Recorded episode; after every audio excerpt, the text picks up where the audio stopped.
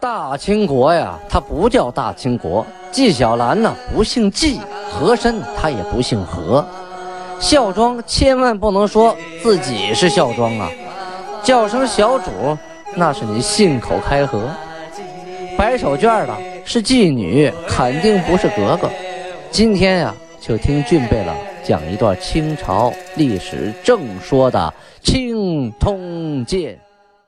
听众朋友们，大家好。有您的陪伴，童俊不孤单。继续播讲《清通鉴》。上次讲到清太宗天聪元年，农历的丁卯年，公元一六二七年，农历七月初五的档案记载，内蒙古那边的敖汉旗和奈曼旗啊，现在的敖汉和奈曼啊，过去叫敖汉部和奈曼部啊，两个部落来来投奔金国。开始的时候啊，这两个部落都属于察哈尔。啊，察哈尔这个省现在已经消失了啊！原来在北京的北边，现在一半是河北，一半是内蒙了啊。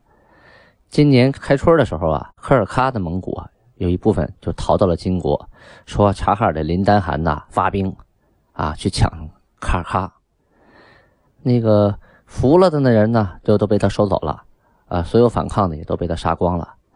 扎鲁特部啊，其中一部分扎鲁特部呢，就逃到了科尔沁。皇太极呀，就派人啊，给奈曼部的部长滚出斯巴图鲁给他写了一封信，跟他说：“咱们两家和好啊，和好以后有事我罩着你。”这四月份的时候啊，滚出斯巴图鲁啊，就同奥汉部的部长索诺木杜棱及察哈尔部的季农台吉遣使通好。后来呢，奈曼部的部长啊，滚出斯巴图鲁同奥汉部的部长索诺木杜棱。两家啊一起在合计了一下，商量了一下，一块儿吧，咱们俩合伙投奔皇太极去吧。啊，皇太极呢率领朱大贝勒到城外迎接啊，同时呢跟蒙古贝勒在城外盟誓。这种盟誓就相当于这部分人加入了金国的国籍了啊，它不是两国和好的盟誓，是我加入你的这种盟誓。可是这两个部落来的人可不少啊，连人带牲口啊，这些安排在哪儿呢？沈阳城肯定是待不下了啊。后来呀，皇太极给他们找了个地儿，让他们居住在开原啊。这开原是沈阳的北边啊啊，等于呢，呃，离内蒙还比较近啊，相当于去把守北大门了。嗯，档案的八月二十二日，这就是。呃，公历的九月三十日这一天，明朝出了个大事儿，天塌了。怎么回事呢？明朝的天启皇帝一命呜呼了。其实，天启帝去世，最最该害怕的应该是魏忠贤和克氏他们两口子呀。天启皇帝啊，他的本名叫朱由校啊。由是自由的由，那个教呢，就是学校的校啊，多音字。生于一六零五年，卒于一六二七年。您算算吧，二十二周岁啊。太昌元年，也就是一六二零年继位，继位的时候岁数不大，十五周岁。第二年呢，改元天启啊，他就是天启皇帝。当时啊，在辽东啊，已经是。常年的啊，跟金国打仗，而且是屡战屡败。同时呢，白莲教啊，揭竿于山东，就山东闹白莲教闹的那个太邪乎了啊！这还不算呢，还有那个前面说咱们提到的佘崇明啊，佘崇明还有安邦彦这些人都在西南造反了。这些呢，都是大地主阶级或者是大土豪啊，再加上什么教派啊引起的起义。呃，真正的农民起义呢，源于陕西啊。陕西这边的官员实在是把老百姓压迫的吃不起饭了，所以呢，农民起义开始了。可是这个皇帝呀，他并不管你那边起义不起义，打仗不打仗，你老百姓饿死几个跟他没关系。天天呢就在皇宫里声色犬马啊，就听听音乐啊，看看美女，逗逗狗，遛遛马啊。宠信谁呢？他的乳母克氏。和太监魏忠贤，啊，也就是说，魏忠贤和克氏这俩是两口子嘛，啊，这两个人啊，太监也可以娶媳妇儿哈。呃，前面书咱说到了，这两个人狼狈为奸，整个大明朝的政治就握在他们俩的手里啊啊！同时呢，天启皇帝也纵容他们俩打击东林党。这东林党啊，虽说也是大地主阶级一派，但是呢，并不像魏忠贤这么不靠谱啊，滥杀无辜。结果这东林党被灭的是，基本是一个不剩了哈。就在他死之前呢，啊，他得了疾病。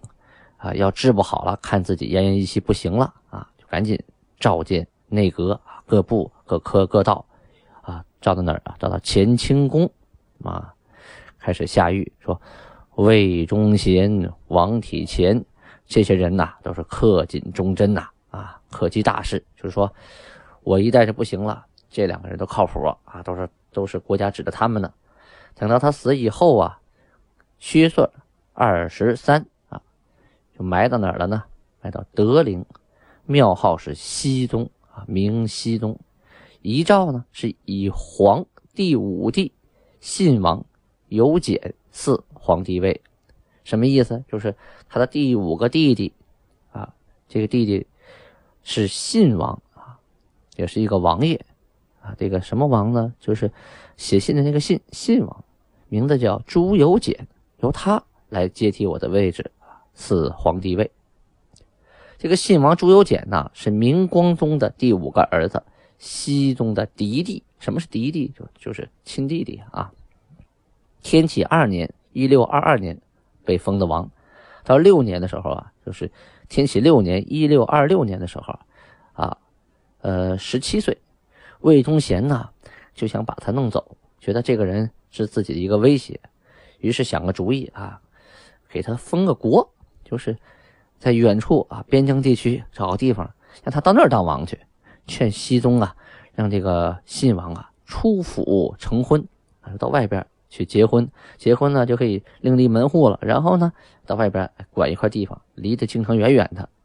可这回啊，熹宗啊突然生了重病啊，不可治。魏忠贤呐等人呢也麻爪了，可是也不知道这皇上哪天驾崩啊，是能好啊还是不好啊？于是他们就商量。干脆搞垂帘听政吧，啊！但是呢，不叫垂帘听政，叫垂帘居摄啊，居住的居，摄像的摄啊，这个词儿，这个大概意思就是因为皇帝太小，或者是无没有能力，大臣呢代替他理政。这个源于啊《汉书·识货志》上啊，平地崩，王莽居摄，遂篡位，就说王莽篡位的时候开始就是。啊，代替皇上理政，让皇上在前边，他在后边，啊，后来呢就干脆篡位了，自己当皇上了。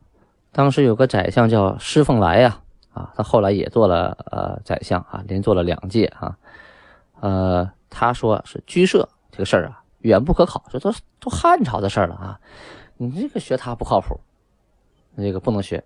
魏忠贤呢，当然不高兴，不高兴也都只能这么着了。等二十四日，啊。新的皇帝继位了，大赦天下，啊，定好明年为崇祯元年。这新皇帝继位了，对魏忠贤会如何呢？哎，咱们后边会慢慢介绍的，您等着瞧吧。明朝的新皇帝啊，就是崇祯皇帝，他如何对待魏忠贤呢？咱们先卖个关子。下面呢，咱们掉过头来说金国这边啊，档案九月初一日啊，记载。皇太极下了一条禁令，这是什么禁令呢？哎，很多人可能都没听说过啊，就是禁止屠宰牛只，说白了就是不许杀牛，不许吃牛肉。哎，这是为啥的呀？啊，其实大家不知道哈，在清朝啊，在宫里边一直都是禁止杀牛、禁止吃牛肉的，包括到慈禧太后的时候啊，宫里都没有牛肉。为什么呢？啊，就是为了。不让牛啊去白白的牺牲，牛一牺牲了，老百姓就没有耕田的家伙事了。那个时候没有拖拉机，没有铁牛，对吧？靠什么耕地呀？你不能用人去拽呀，那肩膀磨烂了，只能靠牛，牛最有力气，所以啊，禁止吃牛。这是从皇太极开始的，皇太极下禁令啊。呃，这事儿呢，先从八月十二日开始说。八月十二日，皇太极就下个令说：“国人祭天，啊，只准呢杀瞎的、瘸的和那个干不了活的牛。同时呢，禁止卖牛肉吃，啊，就是不许卖牛肉作为食用。就大街上所有卖牛肉的铺子一律都关掉。有违狱者，就是违反我这个法令者啊，准首告离主。这什么概念？就是奴才，如果你告了这个主子，你告发了，那你就可以脱离这个主子，你成了自由人啊，你升了一格。牛主呢，照例处罚，就是这个卖牛这个人呢，啊，也要得到处罚。病死之牛勿埋。分份食用什么意思？就这牛是病死的哈，不要把它埋了，把它那个分成份大家给它做成熟的肉给它吃了。那时候估计也是没有疯牛病哈，再加上就是说这一般的小病啊，这牛算是有点问题，但是牛肉做熟了的话，应该对人没有什么大的啊害处。加上大家确实吃不着牛肉馋呐，那怎么办呢？他只能吃这个病死的牛啊。这个时候啊，到了九月一日的时候啊，他又下了个圣谕，说马骡已被驱驰，就是马子和骡子呀是骑的啊，牛驴以资负载，就是牛和驴是拉车的，羊屎牲畜啊，以供食用，就是说羊和猪，哎呀，猪成文言文叫屎啊，啊，羊屎牲畜是给大家吃的。各有所宜，非可任性宰杀。这些牲畜啊，都有自己的用途，不要随便的想杀什么就杀什么。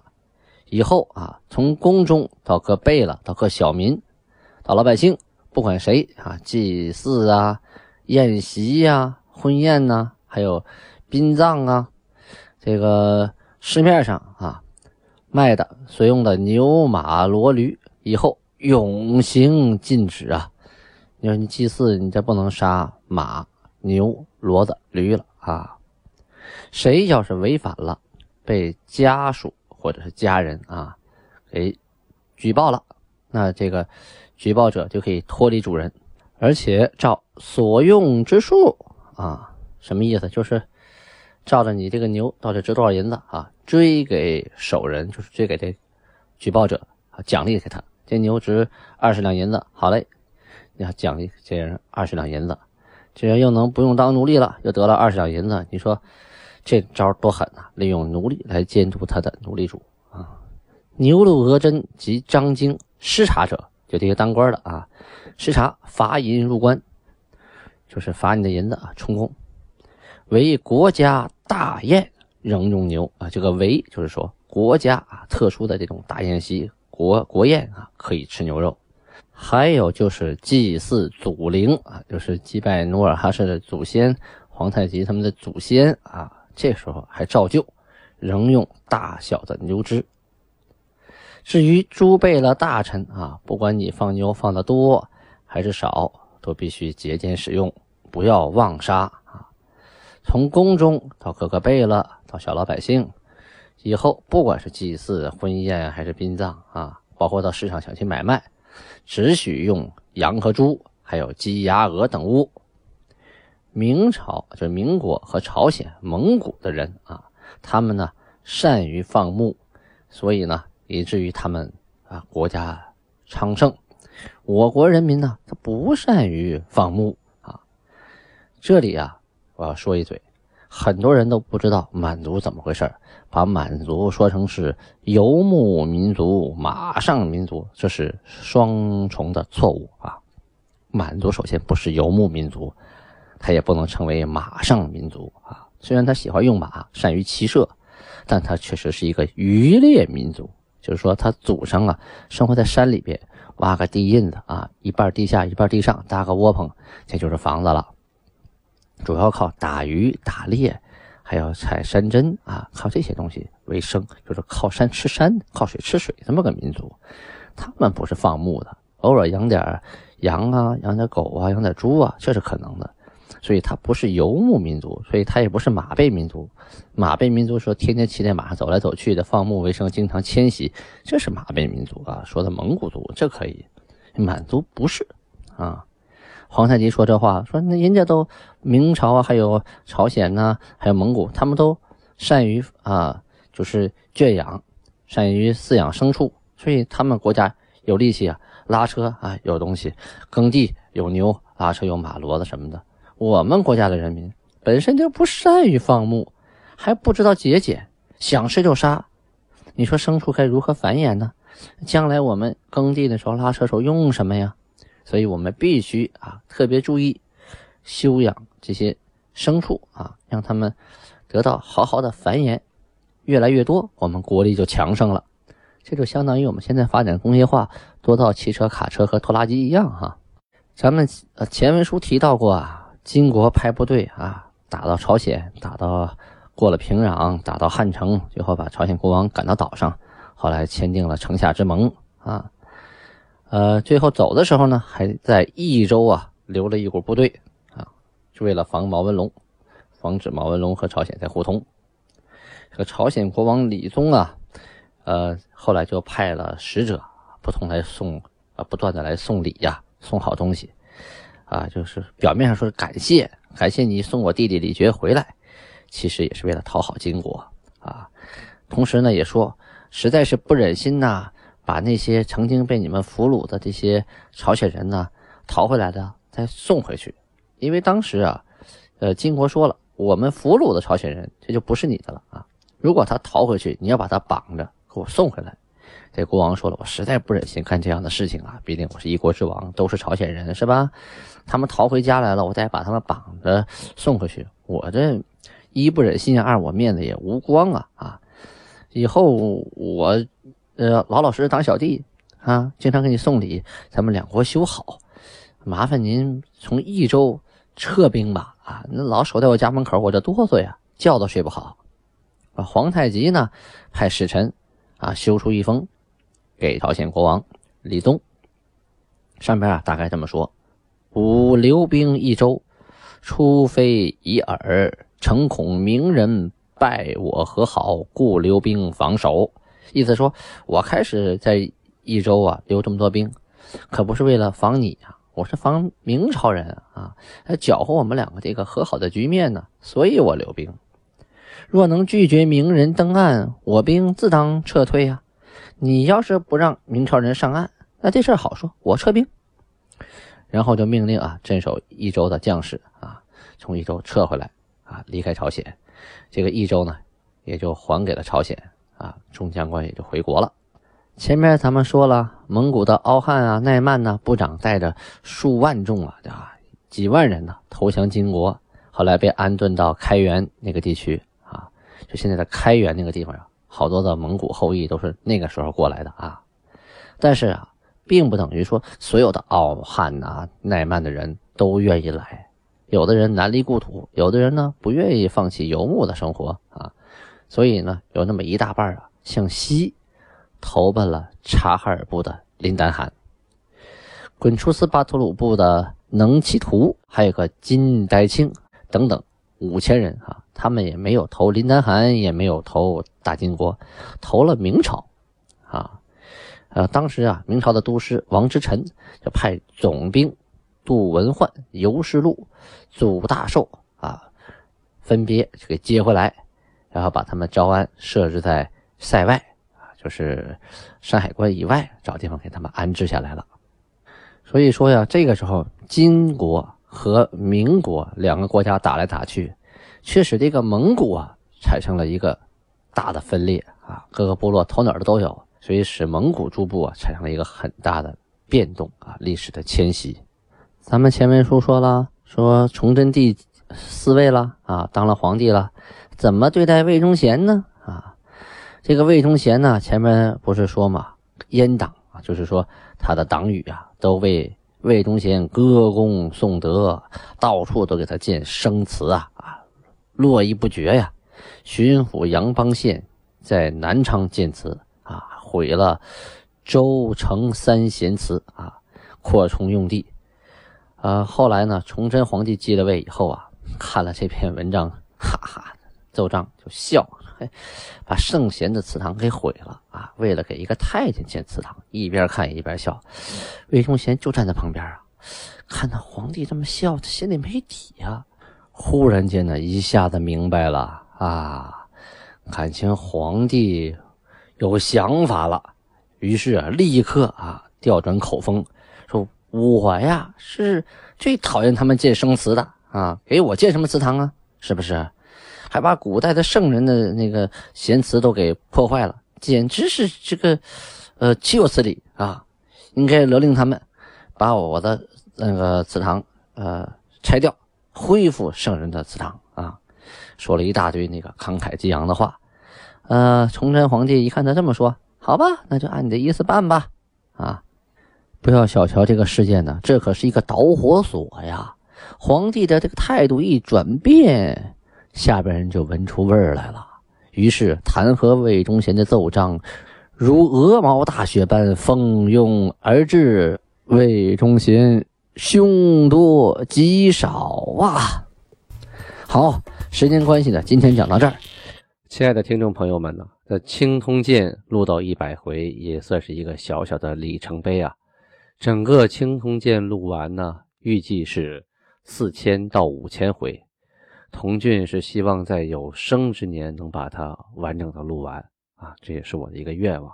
这一辈子能做完这一件事儿，我就很欣慰了。感谢大家这么长时间的收听支持，安布拉巴尼哈。